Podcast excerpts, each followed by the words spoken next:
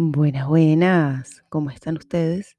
Yo soy Laura Solórzano Silva y esto es Productividad Saludable, un espacio para hablar y reflexionar sobre nuestra relación con el trabajo. Comencemos. Primero quiero pedirles disculpas porque sé que he estado un poco ausente tanto de Instagram como de el podcast. La semana pasada efectivamente no grabé tampoco. Y tiene mucho que ver con que estoy en un proceso de cambios, muchos, múltiples. Em, entonces, bueno, la productividad saludable es saber a qué dedicarle tiempo, ¿no? Eh, y espacio y energía. Así que he tenido que priorizar algunas cosas. No me he olvidado de ustedes, pero sí tengo un anuncio que hacerles y es que mi comunicación de este podcast va a pasar a estar más en LinkedIn que en Instagram. Y es porque mi Instagram es una red social que me cansa mucho. Me di cuenta que generar contenido al ritmo de Instagram no es algo que a mí me hace feliz. Y yo creo que uno tiene que hacer cosas que le hacen feliz.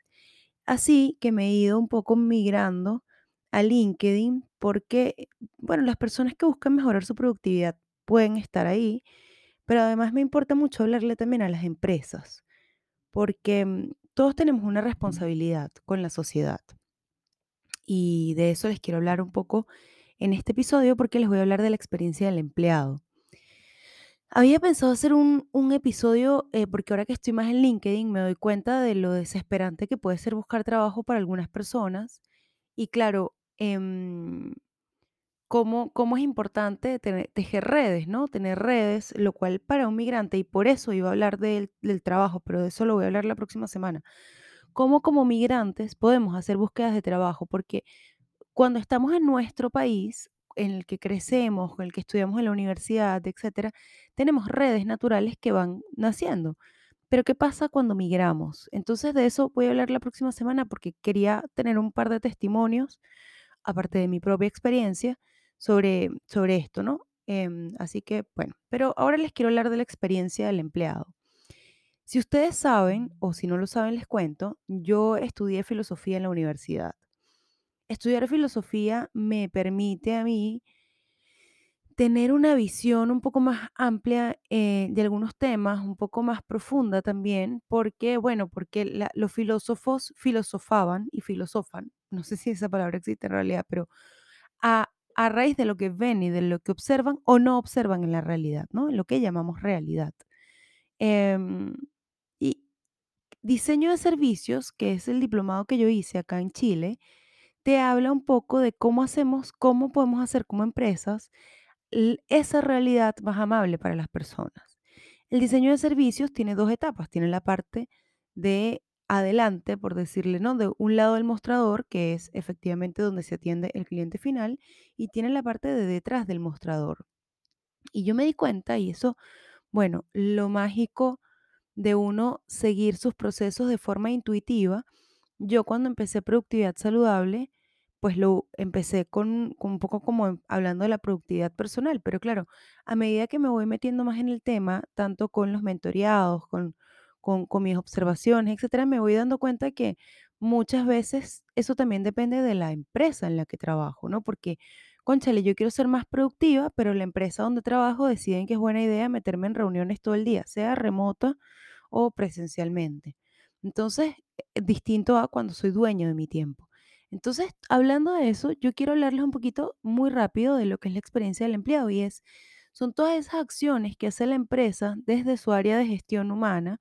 Eh, yo no, no me gusta llamarlo recursos humanos porque me suena como a material, pero de la gestión de los seres humanos, de la gestión de la gente, ¿cómo nosotros podemos hacer para que esa persona esté eh, mejor cada día?